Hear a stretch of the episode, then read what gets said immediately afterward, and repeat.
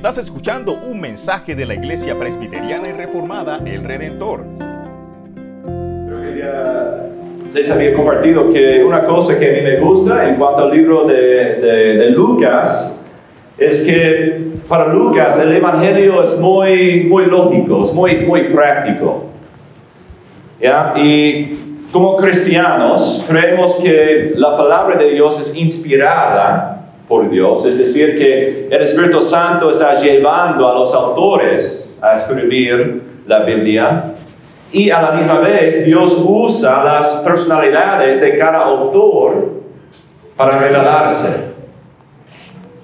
Y hemos visto este- esto varias veces en el libro de Lucas. Tenemos que recordar que Lucas es un médico y típic- típicamente los médicos, ellos quieren ver prueba.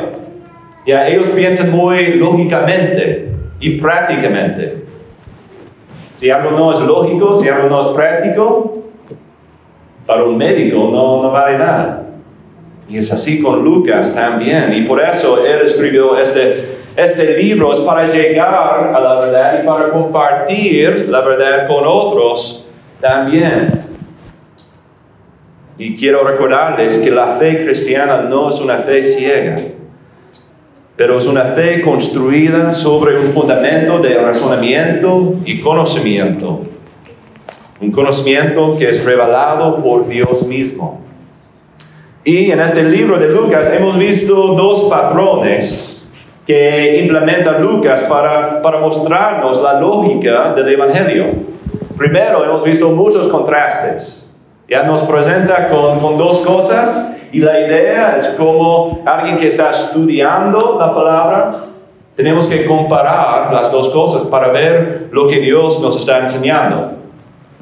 Y la otra cosa es que Lucas implementa muchos ejemplos prácticos. Es decir, que Él nos presenta con una idea espiritual o una idea teológica y después nos da un ejemplo de esa realidad. ¿Por qué? Porque Lucas no quiere desconectar una realidad espiritual con sus implicaciones en nuestras vidas. Y está tratando de mostrarnos también la paradoja que aunque la fe tiene un fundamento en la lógica, no es algo simplemente intelectual. Es decir, que la fe cristiana no solamente es para los teóricos, para los académicos, pero el Evangelio es para los que el Señor está llamando. Y también en eso, en esa paradoja, encontramos que la fe cristiana tiene muchas implicaciones para nuestras vidas. Si el Evangelio no está cambiando nuestras vidas, no hemos recibido esa semilla. La semilla no está creciendo dentro de nosotros como hemos orado. Y el día de hoy vamos a encontrar esas dos herramientas, los contrastes y los ejemplos prácticos en, en esta historia. Pero para ver eso, primero tenemos que recordar lo que, lo que vimos la semana pasada, lo que estudiamos la otra, otra parte del capítulo 8. ¿Qué pasó ahí? Encontramos que el punto principal de la sección de la semana pasada fue la idea que tenemos que escuchar la palabra de Dios y hacerla. Escuchar y hacer. Y aprendimos de eso por medio de, una palabra, una palabra de, Jesús en, en el cual encontramos cuatro lugares a donde cayeron la semilla o la palabra de Dios. Primero, en el camino, donde la tierra es muy dura y los aves, los pájaros pasan por ahí y, comen la semilla. Y también hay semillas que, que caen sobre la roca y también entre los espinos. Y el último lugar fue la, la tierra buena, donde la semilla, la palabra de Dios crece y es abundante ahí también. En esa parábola hemos visto también que Pablo en el Nuevo Testamento usa esa parábola para, para enseñarnos la misma cosa, pero con términos diferentes. No, Pablo en Efesios 2 está diciendo que las tres tentaciones, las tres pruebas que vamos a enfrentar en este mundo, primero es el mundo mismo, las tentaciones, las dificultades, las situaciones que nos vamos a enfrentar. El segundo es Satanás, el enemigo. Él va a atacarnos también. Y la tercera es nuestra propia carne. Nuestra carne nos va a presentar muchas tentaciones, muchas pruebas en el mundo. Y no es distinto a Jesús ni a Pablo, sino también a los otros autores del Nuevo Testamento. Están hablando de esa manera, del mundo, del enemigo y de la carne. Pedro lo hace, Juan lo hace. Ellos usan las mismas categorías para explicarnos lo que deberemos esperar en este mundo. Entonces Jesús nos da una parábola, nos explica esa parábola y ahora vamos a ver que Él va a mostrarnos, demostrarnos lo que significa esa parábola. Entonces, no es una coincidencia que estas historias están después de esa parábola de la semilla de la palabra de Dios. Realmente lo que vamos a ver es que esas historias son casos de estudio en cuanto a cómo recibimos y respondemos a la palabra de Dios. Entonces, en la primera parte, en los versículos 22 a 25, es la historia con Jesús y sus discípulos en la barca. Y vamos a ver que es un ejemplo, un ejemplo práctico de la semilla entre la roca en su momento de prueba. Los versículos 26 a 33 es la historia de Jesús, los discípulos y un eh, perdón, alguien poseído por demonios, más fácil. Es un ejemplo de, la semilla que está en el camino, que Satanás está tratando de comer la comida, la semilla. Y en los versículos 34 a 39 es la historia de Jesús, los discípulos, ese hombre y la gente de la ciudad. Y vamos a ver que eso es un ejemplo de la semilla que está entre los espinos. Están enfrentando la tentación de las riquezas, de las cosas de este mundo. Y en todo eso vamos a ver el poder, la autoridad y la gracia de Jesús por medio de su palabra. Entonces primero vamos a empezar en los versículos 22 a 25. Y esa historia es una historia bien conocida y también encontramos otras versiones en Mateo 8 y en Marcos 4. Es la historia de Jesús en la barca con sus discípulos. Entonces Jesús ah, entró en una barca con ellos y la idea es que ellos querían pasar al otro lado del lago, es el lago de Galilea o el mar de Galilea, pero ellos quieren llegar al otro lado. Pero hubo un problema. Hay una violenta tempestad durante su viaje. Y fue una tempestad sin, sin aviso realmente. Y eso fue muy común en el lago de Galilea, porque el lago de Galilea es de dos, 200 metros bajo el nivel del mar. Entonces las tormentas, las tempestades pasaron por ahí rápidamente, sin aviso. Y lo, eso es lo que sucedió con Jesús y los discípulos en la mar. Entonces hay mucho viento, las olas son muy fuertes, pero ¿qué está haciendo Jesús? Está durmiendo. Está durmiendo en la popa. Afuera hay una tormenta muy fuerte, pero adentro hay paz, hay calma, porque Jesús está durmiendo sin problema. Pero ¿qué ven los discípulos? La tormenta. Y lo que encontramos así, o en esta parte de la historia, es para los discípulos, es un momento de prueba. Es un tiempo de prueba para ellos, porque ellos se están enfrentando una situación externa. O para usar los términos de, la, de la, palabra, ellos están entre las rocas, el mundo se está presentando una dificultad muy grande para ellos. Por eso es una prueba. Como hemos escuchado en el mensaje para los niños, ellos estaban caminando con Jesús. Ellos pasaron mucho tiempo con Jesús como testigos de, sus enseñanzas, de sus milagros. Pero aquí es diferente. ¿Por qué? Porque antes fueron espectadores de lo que hizo Jesús. Eran testigos nomás. Pero ahora ellos son los beneficiarios de lo que Jesús iba a hacer en la barca, en el lago. Entonces los discípulos están en peligro. Por eso despertaron a Jesús diciendo, Maestro, Maestro, ¿qué perecemos? Es decir, que aquí deberíamos notar que no es una cuestión del conocimiento, de inteligencia.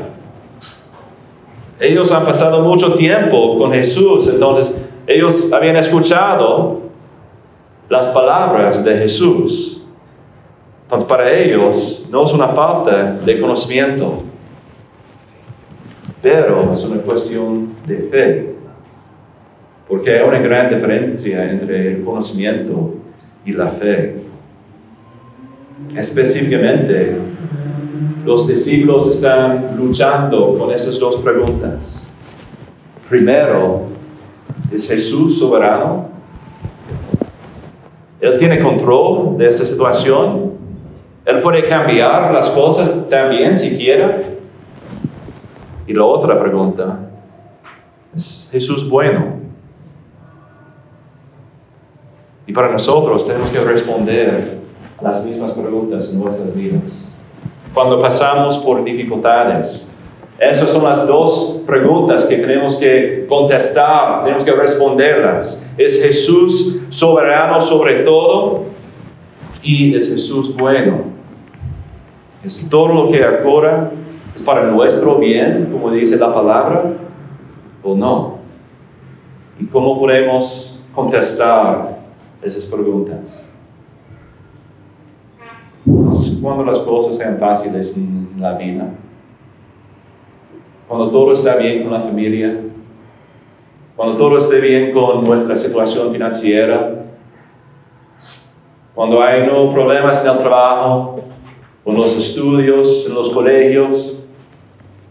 Es fácil decir, sí, creo en Dios, Él es bueno, Él es soberano sobre todo, pero el momento de prueba es el momento de prueba en cuanto a esas preguntas. Podemos encontrar las respuestas verdaderas que están dentro de nosotros durante los momentos difíciles. Cuando el mundo nos ataca, realmente podemos ver lo que está dentro de nosotros, dentro del corazón. Y en eso tenemos que recordar que la situación exterior la situación externa no crea lo que está pasando en el corazón. Es importante reconocer eso. Las situaciones que nos enfrentamos no, no cambia lo que está pasando en el corazón, sino revela lo que ya está pasando allí. Las situaciones difíciles nos traen a la superficie lo que está dentro de nuestras almas. Y eso es lo que vemos con los discípulos. Entonces, ¿qué revela en cuanto a los discípulos? Mira otra vez lo que dicen, maestro, maestro, ¿qué perecemos? Es interesante porque esa palabra de, de maestro solamente Lucas usa en su evangelio. ¿Por qué? Porque es una palabra bien conocida en la cultura romana, en la cultura de los gentiles. Entonces, cuando dice maestro en ese contexto, ellos están confesando que Jesús tiene control, que Él tiene autoridad. Entonces, los romanos, los que están escuchando o leyendo este Evangelio de Lucas, entienden lo que, lo que los discípulos están diciendo. Maestro, maestro, tú tienes autoridad, tú tienes poder. Pero ¿qué encontramos al final de la historia, de, de esta sección? Después de la calma de la tormenta, están sorprendidos.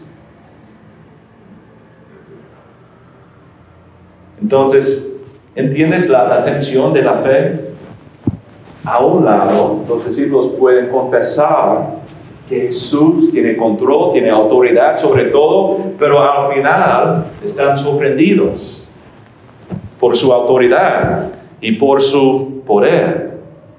¿Quién es este que aún el clima, la creación, le obedece? Así para nosotros también. A un lado confesamos que Dios es soberano y Él tiene control. Pero tenemos que reconocer que es una lucha en el corazón también. Puede ser muy difícil creer eso. Entonces los discípulos están luchando con esa pregunta. ¿Es Jesús soberano? Un lado dice sí, otro lado dice no. Pero también están luchando con la pregunta, ¿es Jesús bueno? Es por eso que ellos le gritaron, ¿qué perecemos? En Marcos 4 encontramos otras palabras y otros detalles en esta historia. Y, ellos le, le, preguntan a Jesús, ¿no te importa que nos ahoguemos? ¿Qué es el corazón de esa pregunta? Jesús, ¿realmente me cuidas? ¿Me quieres? ¿Te importa lo que pasa en mi vida? Nosotros luchamos con esa pregunta también. Y queremos llevar ese, esa máscara, ¿no? Diciendo que Jesús es bueno, Jesús eh, es soberano, pero en los momentos de prueba revela lo que creemos realmente. Entonces, la misma lucha de los discípulos está muy activa dentro de nosotros también. Entonces aquí encontramos que la tormenta de ese lago está revelando la tormenta que está dentro de los discípulos. Las tormentas de nuestras vidas revelan las tormentas que están dentro de nosotros también, las tensiones, las luchas que tenemos. Esta semana es la semana de, de la Navidad. Creo que la, mayoría de nosotros vamos a celebrar la Navidad, pero para algunos es un momento de, gozo, de, de, felicidad, de descanso, pero para otros es algo contrario. Puede ser la primera Navidad sin alguien. Es que tienes que enfrentar dificultades financieras. Hay muchos que van a ver a otros familiares y muchas veces hay tensión hay dificultades. Entonces, muchas veces la Navidad, una cosa de celebración, puede ser un tiempo de prueba, puede ser una lucha para nosotros y vamos a tener que responder a esa pregunta. ¿Crees que Jesús es soberano? ¿Crees que Jesús es bueno? Esa es la idea de la semilla que cae sobre la roca. Al momento de, de enfrentarse a, las dificultades del mundo, revela el fruto de la palabra en esa persona. quiero ser muy claro en este mensaje. La, la, idea aquí no es que deberíamos salir de ese lugar y pensar que, ok, Jesús va a calmar las tormentas de la vida. Típicamente cuando escuchas un sermón en cuanto a ese pasaje, eso es lo que vas a escuchar. Si crees en Dios, Él va a calmar todas las tormentas. El punto de la historia no es eso. Es para mostrar lo que la palabra de Dios está haciendo dentro de nosotros. El enfoque no está en los discípulos, también, o tampoco no en la calma de esa tormenta, sino en la obra de Jesucristo, en el poder de su palabra. Y esa idea suena bien, que Dios va a calmar todo en la vida, pero no es bíblico. No es una promesa de la palabra de Dios. ¿Qué es la promesa? que Él va a calmar la tormenta más grande de los seres humanos. Y es la tormenta del pecado. Es el castigo que nosotros merecemos por nuestra corrupción, por nuestra rebelión contra Él. Podemos confiar en eso. Y también podemos confiar que vamos a enfrentar muchas tormentas en este mundo, muchas dificultades. Y a veces Dios va a calmar esas tormentas y otras veces no. Pero aún en cada situación tenemos que decir que Jesús es bueno, que Él está haciendo lo mejor para nosotros, para santificarnos, para hacernos crecer en nuestra fe. Entonces, la idea es que si los discípulos hubieran muerto en esa historia, Dios, Jesús, no habría menos soberano ni menos bueno. Porque aparte de las situaciones que tenemos en la vida, Él es soberano, Él es bueno. Entonces, después de calmar el mar, ellos llegaron al otro lado del lago.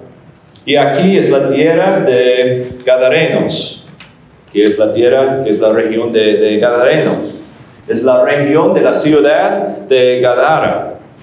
Y es importante reconocer que Gadara es una ciudad romana, es una parte de, lo que se llamaba el Decápolis. El Decápolis es un grupo de 10 ah, ciudades en el oriente, realmente donde vivían ah, los judíos, pero fueron ciudades romanas. Y Gadara eh, era el centro de la cultura griega y romana en el oriente. Fue un lugar muy rico, con mucha influencia y todo eso. Y ellos llegaron allí. Y un endemoniado se acercó a Jesús y sus discípulos. Imagínate por, un momento lo que están pensando los discípulos. Ya habían pasado el lago, han experimentado la tormenta y ese milagro de Jesús. Y ahora les acercó un endemoniado, una persona que es poseída por demonios. Él es desnudo. Él está viviendo entre los sepulcros. En otras palabras, su vida está marcada por el mal, por la vergüenza y por la muerte. Pero aquí encontramos una sorpresa, allí en el versículo 28. Al ver a Jesús, gritó eh, el hombre poseído por demonios. Él gritó y cayó delante de él y dijo en alta voz, ¿qué tienes que ver conmigo, Jesús, Hijo del Dios Altísimo? Porque es una sorpresa, porque es un demonio confesando quién es Jesús. Los demonios que están dentro de, ese hombre entienden quién es Jesús. Y allí podemos ver el contraste con los discípulos. Los demonios saben la verdad de quién es Jesús, pero los discípulos siguen preguntándose, ¿quién es Él? ¿Quién es este? La diferencia no podría ser más obvia. Pero a la misma vez vemos otra vez que el problema no es una falta de conocimiento. Los demonios tienen conocimiento de Jesús, pero no tienen fe en Él como Señor ni Salvador. Y también ellos saben que Jesús iba a traer justicia. La historia en Mateo 8 leemos esto. Es una los demonios le, eh, le preguntaron a Jesús esto. ¿Has venido aquí para atormentarnos antes del tiempo? Es decir, que ellos sabían que Jesús iba a traer justicia, pero en su tiempo. Y es así con muchos de nosotros. Hemos escuchado la palabra muchas veces, hemos escuchado el Evangelio. Podríamos tener mucho conocimiento de Dios, de la, de la Biblia, podríamos ser teólogos, académicos en esas cosas, pero no significa que creemos en Jesús. No significa que tenemos una fe salvadora en nuestras vidas. Y es por eso que en Pablo, en, en la carta a los romanos, él dice que todos son sin excusa. Porque por medio de la creación, por medio del universo que podemos ver y experimentar, no hay una excusa para negar que Dios es soberano, que Dios es bueno. Entonces Jesús le pregunta el nombre de, este hombre y él respondió, mi nombre es Legión. ¿Qué significa eso? Legión fue la división más, grande en el ejército romano. Entonces, uh, una legión de soldados podría incluir hasta 6.000 personas, 6.000 soldados. Pero aquí lo encontramos por medio de su nombre es que este hombre es un ejemplo de la semilla que está en la piedra. Que Satanás está, perdón, en el camino, porque Satanás está tratando de comer a ese hombre. Él está tratando de destruir la vida de él.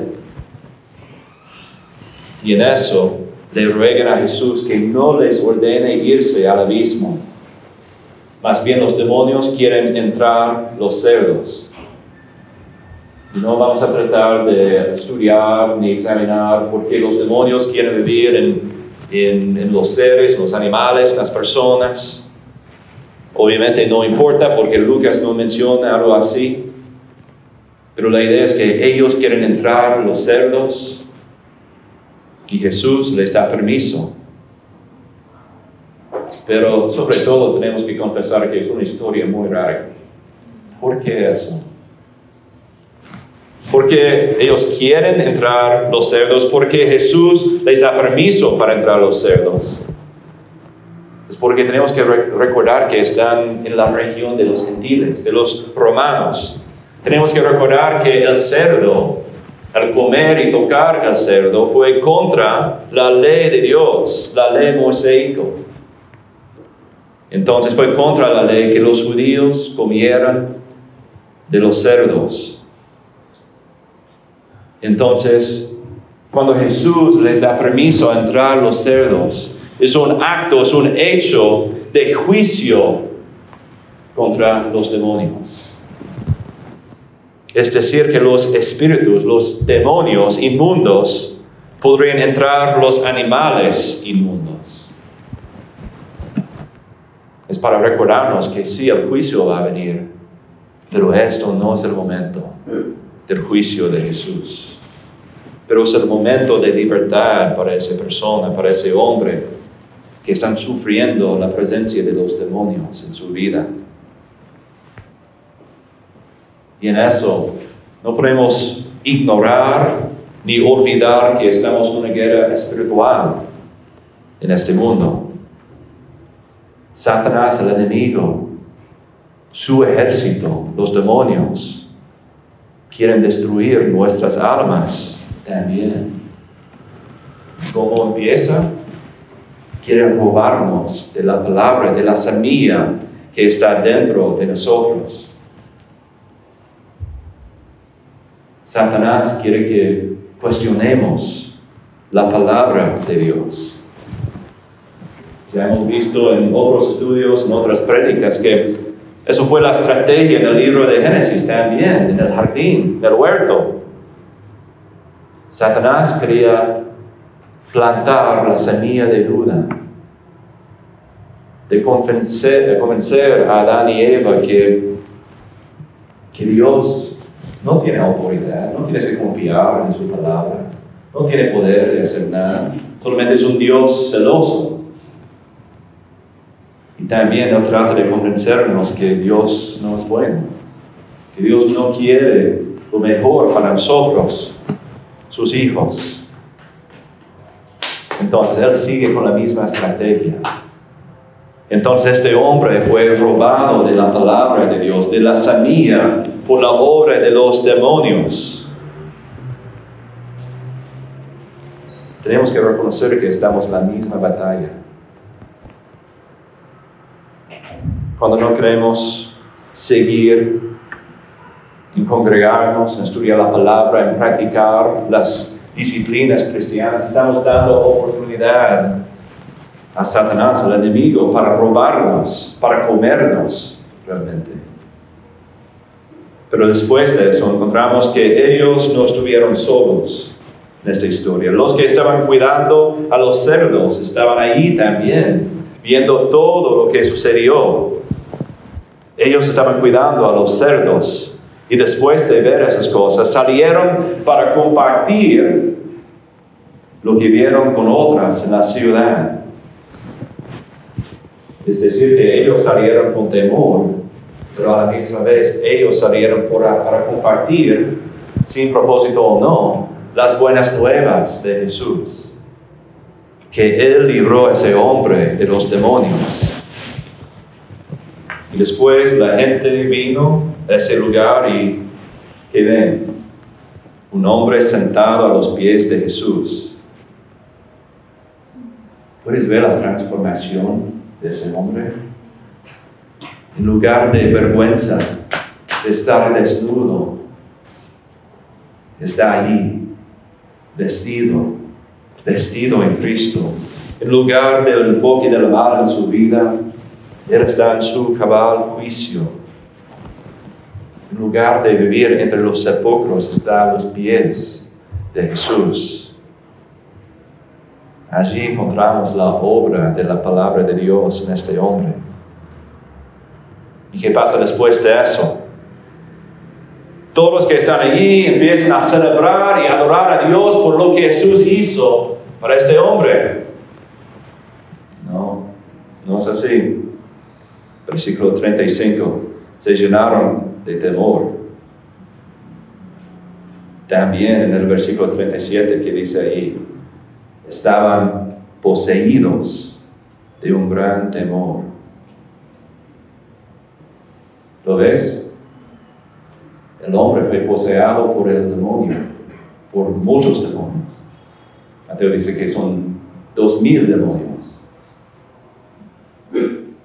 Pero ahora no está poseído por ellos.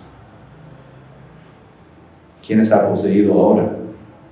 La gente de la ciudad, la gente que habían escuchado las buenas nuevas de, de lo que hizo Jesucristo. Están poseídos de un gran temor. ¿Qué significa? Ellos estaban más contentos con la presencia de un hombre endemoniado en lugar de la presencia de Jesús. Es decir, que ellos querían expulsar a Jesús en lugar de la expulsión de los demonios. Y es fácil buscar a esa gente, ¿no? Ellos experimentó eso y aún con esa realidad ellos querían expulsar a Jesús de su presencia. Ellos querían que Él saliera de la región. Pero muchas veces así con nosotros. Tratamos de controlar el pecado en nuestras vidas. Tratamos de controlar y tener como mascota nuestra corrupción. Pensamos que los ídolos pueden ser mascotas en nuestras vidas y, y, y, como las mascotas de la casa tenemos control sobre, sobre ellos, pero realmente no es así. Tratamos de atarlos como ellos hicieron a ese hombre, pero siempre los ídolos rompen las cadenas. Y muchas veces nos encontramos más contentos de vivir con el pecado que enfrentarnos con el pecado. Y si lees los comentarios en cuanto a este pasaje, ellos dicen que la gente tiene mucho temor porque para ellos fue una pérdida de sus ingresos. Puedes imaginar que dos miles de, de cerdos valen muchísimo. Entonces ellos están enfrentando las tentaciones de la carne, de la riqueza, entonces Jesús es una amenaza a su dinero, a su prosperidad. Por eso estamos diciendo están como la semilla entre, entre los espinos. Han escuchado el mensaje de Cristo, porque los cuidadores de los cerdos los compartieron. Pero ¿cómo van a responder? Ellos van a responder por querer que Jesús saliera de ese lugar. Están perdiendo en, el, en la batalla. Pero en estas historias tenemos que reconocer un patrón que es, es común entre las tres partes. Encontramos que la palabra de Jesús produce temor. Es así en la historia con los discípulos en la barca, en el versículo 24, Jesús reprendió el viento y dice que en el versículo 25 que los discípulos están atemorizados y asombrados. En el versículo 29, Jesús mandaba que el espíritu, ah, eh, que los demonios que están entre ese hombre salieran de él. ¿Y los demonios qué hacen? Ellos regan porque tienen temor del juicio de Cristo. En el versículo 32, ellos piden permiso para entrar a los cerdos. Y Dios habla, le da permiso y por eso se llena de temor la gente de la ciudad. Es decir, que la palabra de Dios produce un temor. Y ese temor, con eso solamente tenemos dos opciones. Podemos responder en obediencia, reconociendo que sí, Dios es soberano, que Él es bueno y deberíamos eh, tener mucho temor de Él como un buen padre, como un niño respeta y honra a su padre o podemos rechazar a Dios por ese temor. Es como la luz. Cuando vemos la luz por primera vez en la mañana, podemos despertarnos como deberíamos hacer o podemos decir no, no gracias y escondernos, nos escondemos en la cama. Pero también por medio de esas historias encontramos que también cambiar la perspectiva de esa parábola de Jesucristo. En esas historias hemos visto ejemplos de los tres lugares de donde caigan uh, uh, las semillas, pero el punto es que la gracia de Jesucristo es suficiente. Es decir, que los discípulos representan la semilla entre las piedras y están fallando en su tiempo de prueba. Pero ¿qué pasa? Jesús les salvó. Ellos se deberían haber caído en su pecado, en su falta de fe, pero Jesús trabajó en ellos para salvarles. Y es así con el hombre endemoniado obviamente él está fallando en su vida. No tiene control sobre nada, no está tratando de buscar a Jesús, pero está viviendo desnudo entre los sepulcros, buscando el mal en su vida. Pero Jesús, Jesús trabajó en su vida. ¿Por medio de qué? Por medio de su palabra. Esa es la manera de Jesús. Él trabaja por su palabra para salvarnos. Entonces, las dos historias son, son ejemplos de la misericordia de Dios. Es decir, que cuando estudiamos esa parábola de Jesús, la idea es que no deberíamos decirnos, ah, ok, yo soy um, la semilla en la, la piedra, entonces eso es mi futuro, voy a vivir así. O no, yo soy una semilla entre los espinos, ya eso es mi destino, entonces ya vamos. Pero la idea es que todos vamos a enfrentar cada lugar en nuestras vidas.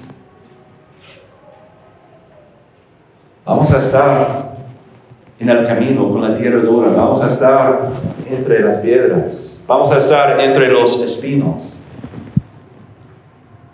Vamos a enfrentar las tentaciones del mundo, del enemigo, de nuestra propia carne.